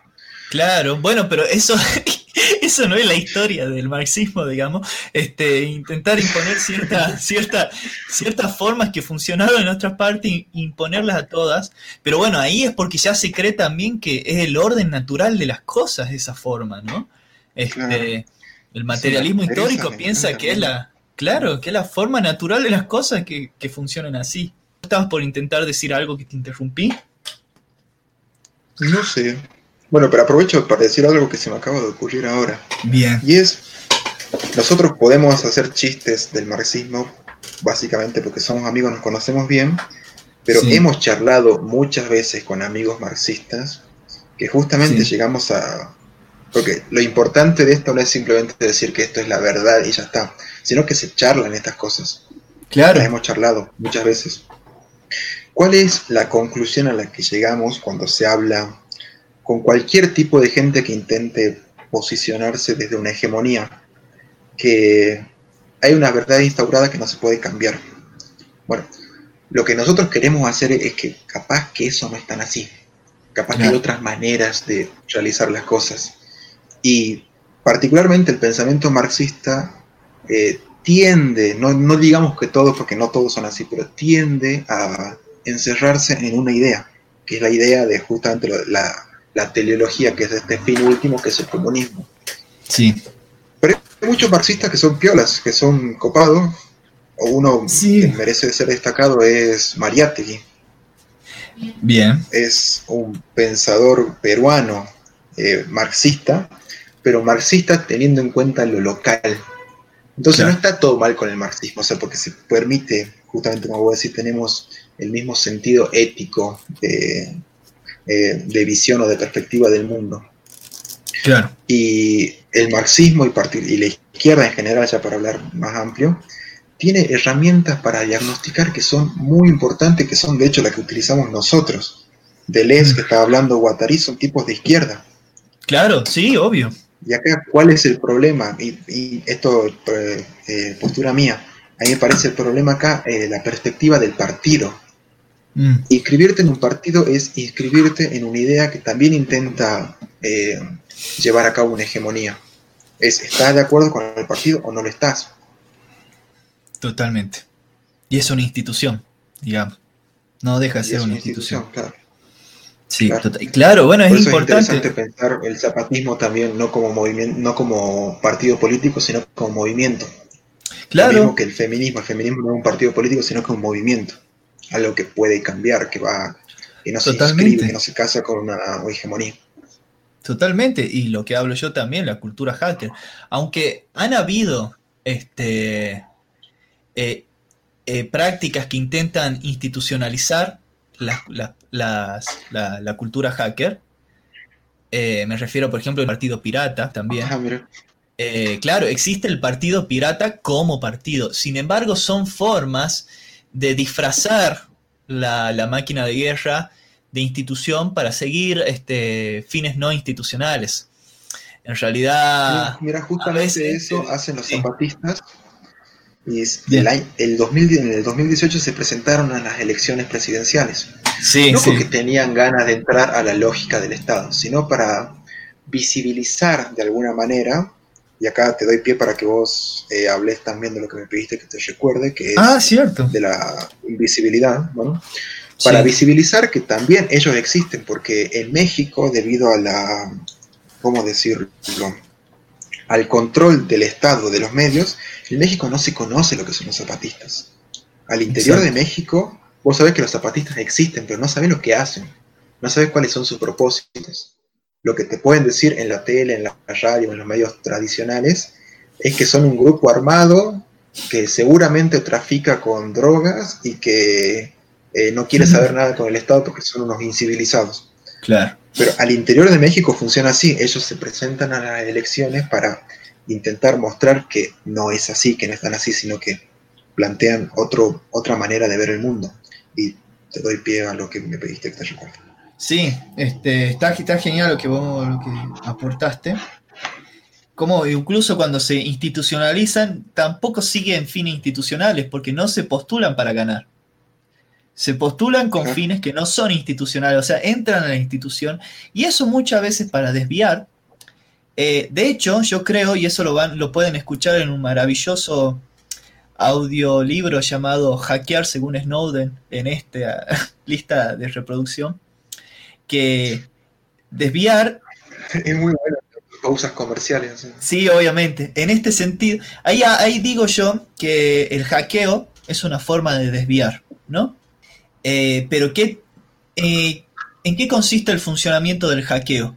Que el hackeo desvía o modifica la programación de un aparato desde adentro del aparato, ¿no? Este, entonces es una forma de hackeo. Eh, entrar a la institución solo para poder conjurar la institución. ¿Se entiende? Este, eso es hackear. Exactamente, eso es hackear. Y antes de de que me olvide y me tengas que hacer acordar de nuevo, yo creo que todas estas resistencias que estamos hablando tienen un pliegue importantísimo estético. Lo voy a decir de nuevo porque mientras lo dije me moví en mi silla y no sé si se escuchó. Estético. este, em, en realidad toda, toda resistencia, toda, toda, toda acción política tiene un pliegue estético, pero me parece que acá es muy fuerte y cuando digo estético lo digo en un sentido amplio, no en el sentido de una filosofía del arte, sino en el sentido de una lógica de la percepción. ¿no? ¿Por qué? Porque es muy importante acá lo, visible y lo no visible. en las formas de esta forma de resistencias.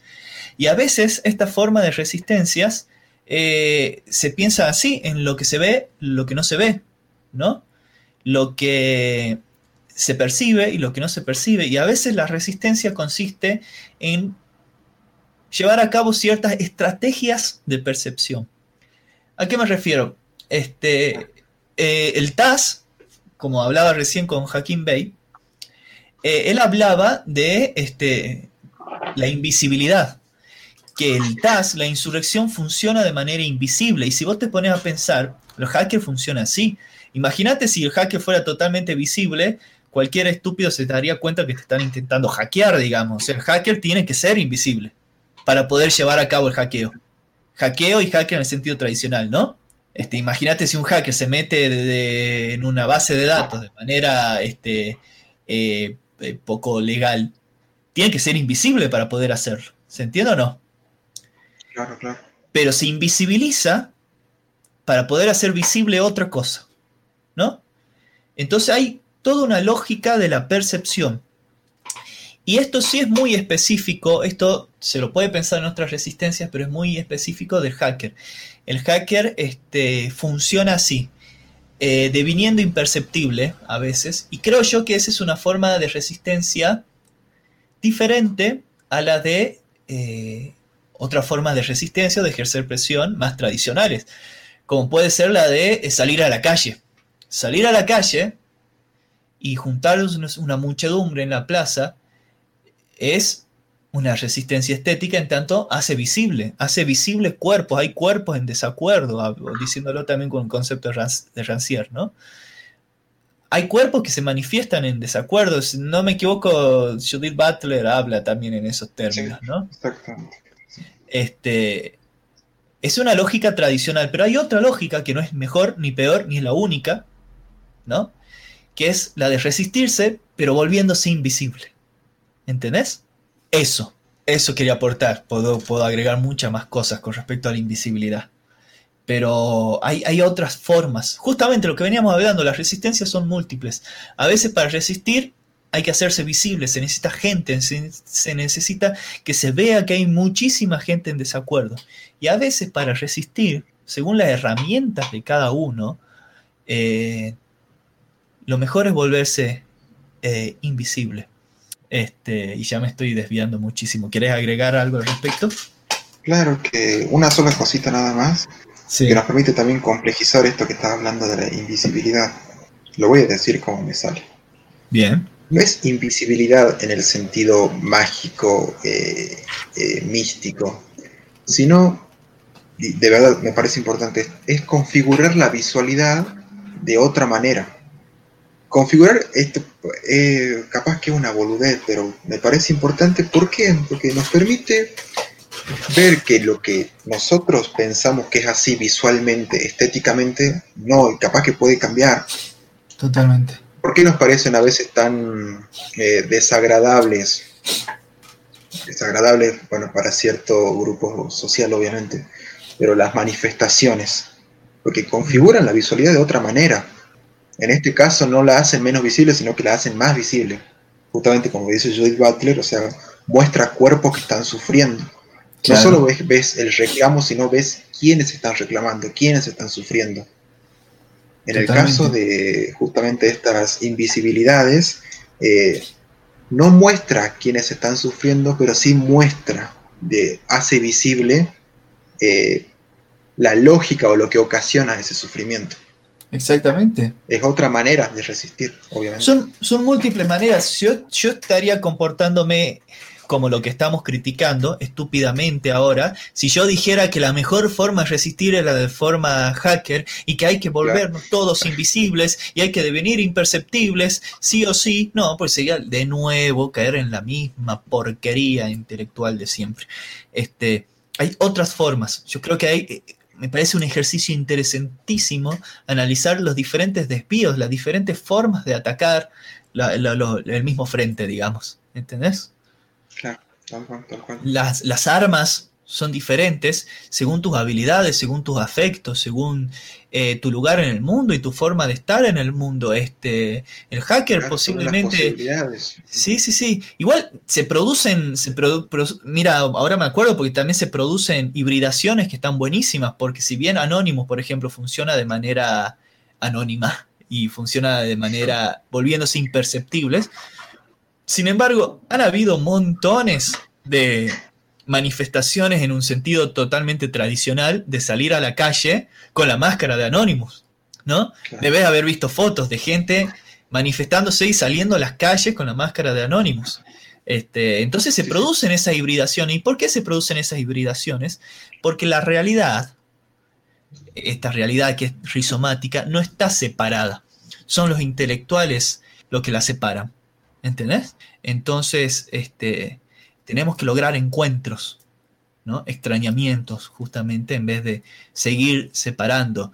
Este, ah, e-, es una herencia pesada, la pesada herencia que nos dejó Descartes. Que Descartes, Descartes es un grosso, planteó cosas buenísimas. A mí hay textos que me copan de Descartes, pero este pensamiento eh, analítico, ¿no? De que todo debe ser separado, cuidadosamente separado y que todo debe ser claro y distinto, eh, es bueno metodológicamente para ciertas cosas, ¿no? Pero ahora si eso lo internalizamos como forma de vida, la cagamos, me parece. Claro, claro, eso, eso tiene una buena intención a nivel nociológico, digamos. Exactamente. Pero a, nivel, a nivel práctico, a nivel eh, sentipensante, digamos, semiopráctico, eh, justamente te limitan las posibilidades.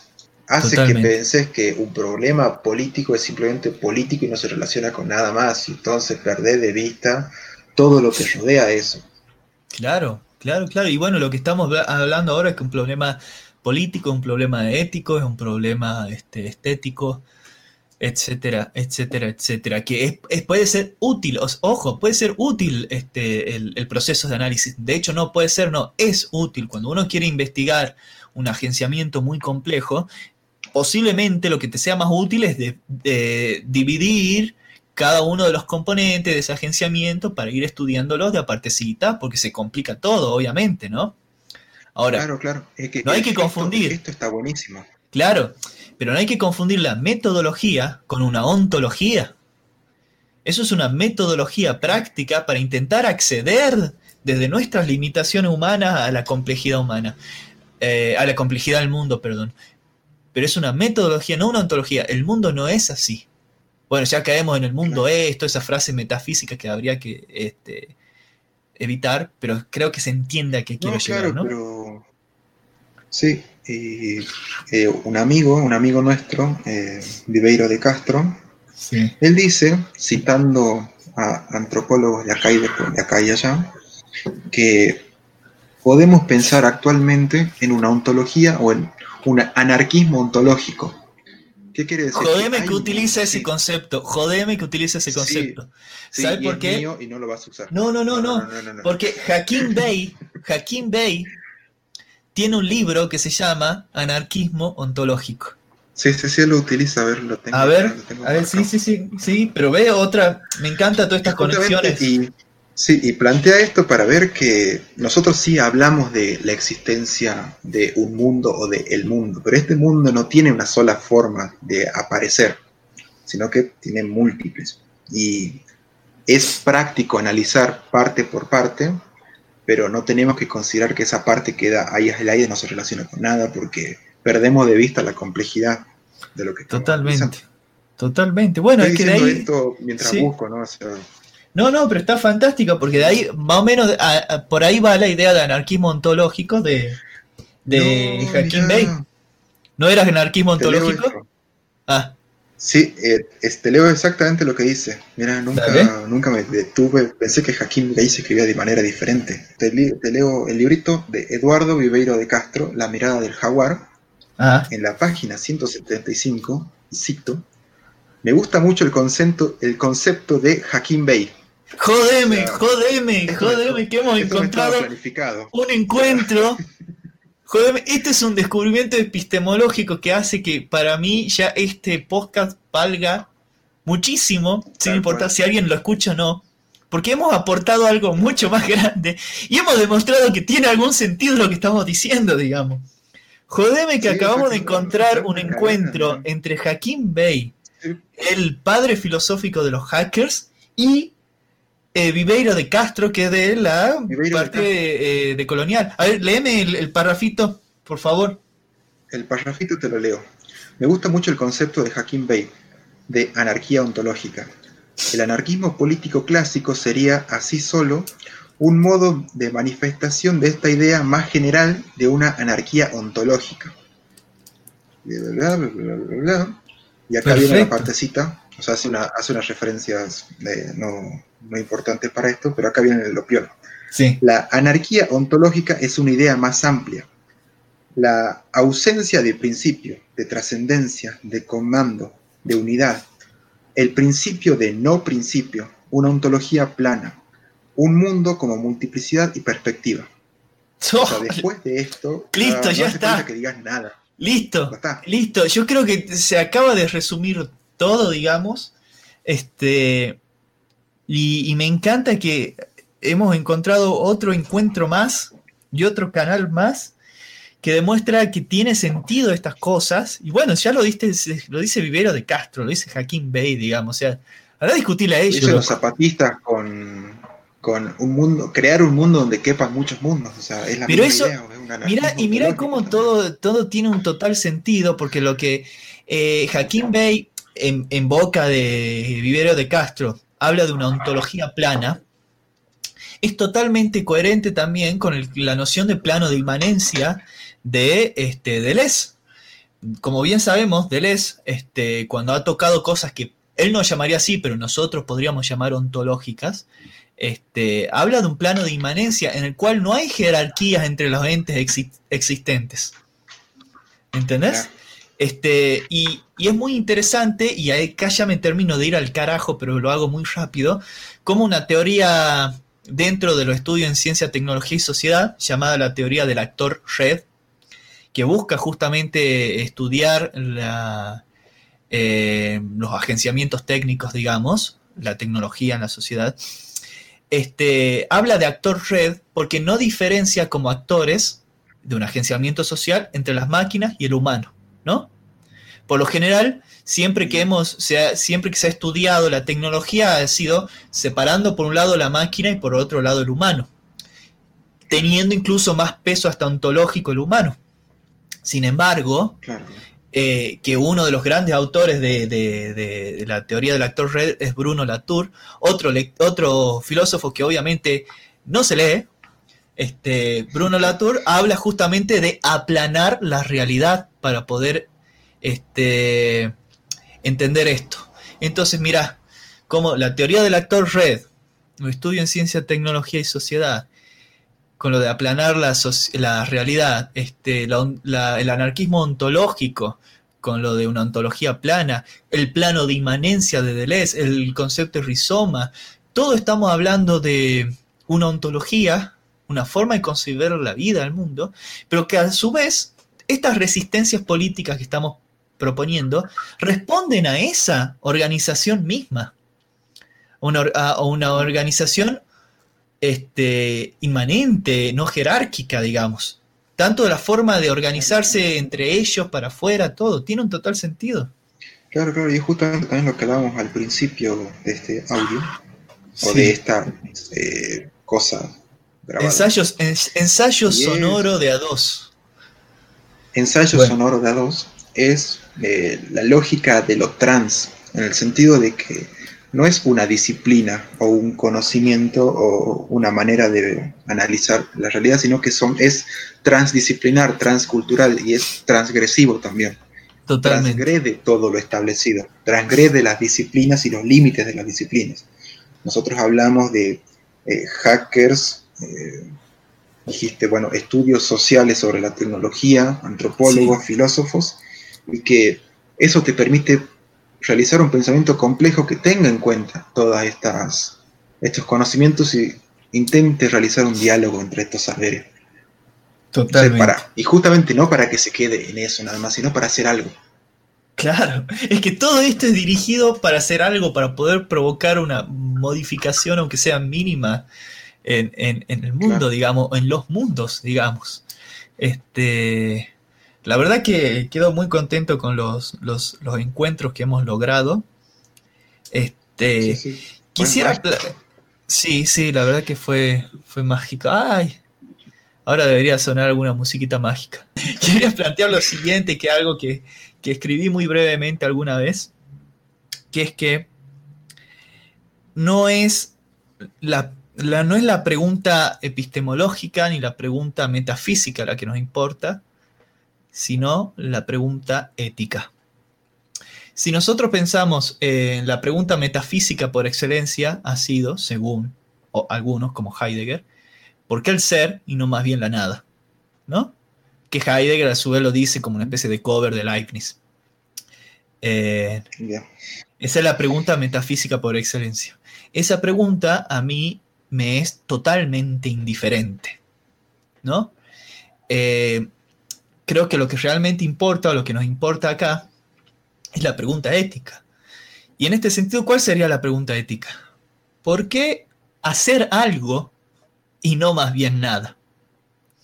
Porque indignación todos podemos sentir. Eh, con tener un poquito de empatía, basta con no ser psicópata para que te duela algo, para que te moleste algo de la realidad. ¿Entendés? Ahora, ¿por qué hacer algo? ¿Por qué salir a este mundo a intentar modificar algo de eso?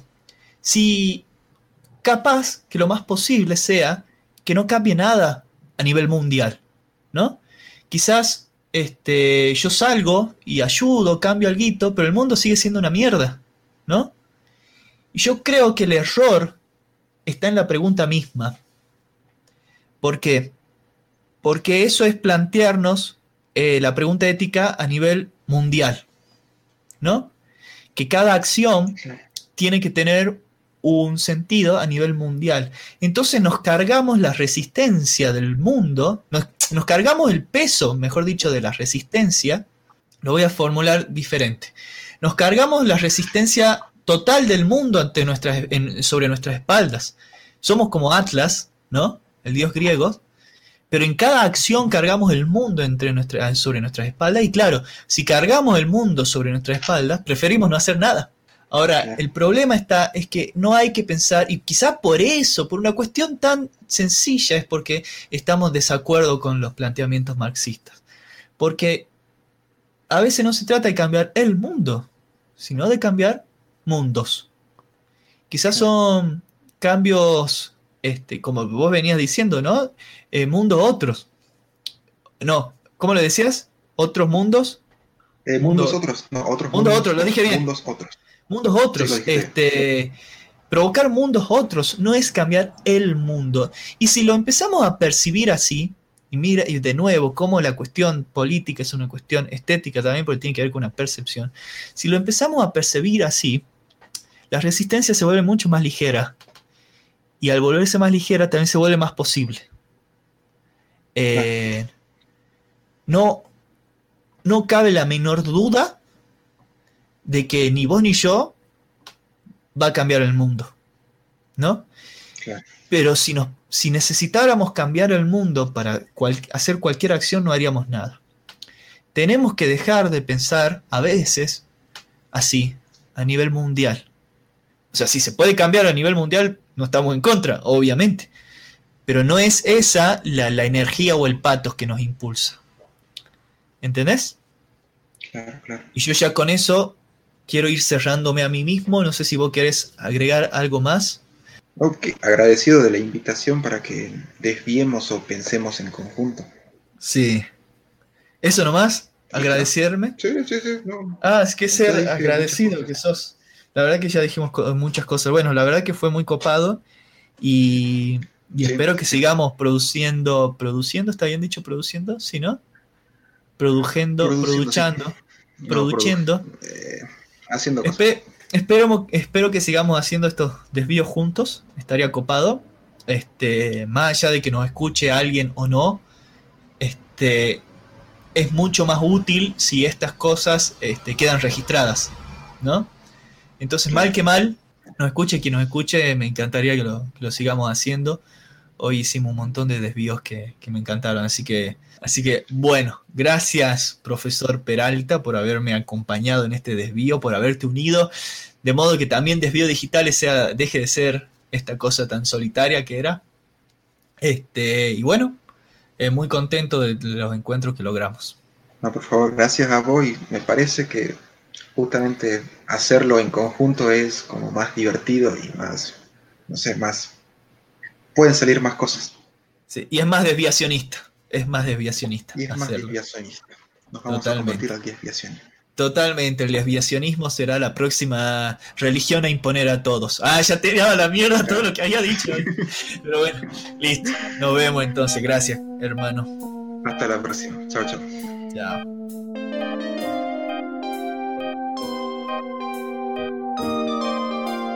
Todos los contenidos de este canal están realizados al 100% con software libre y tienen licencia Creative Commons atribución.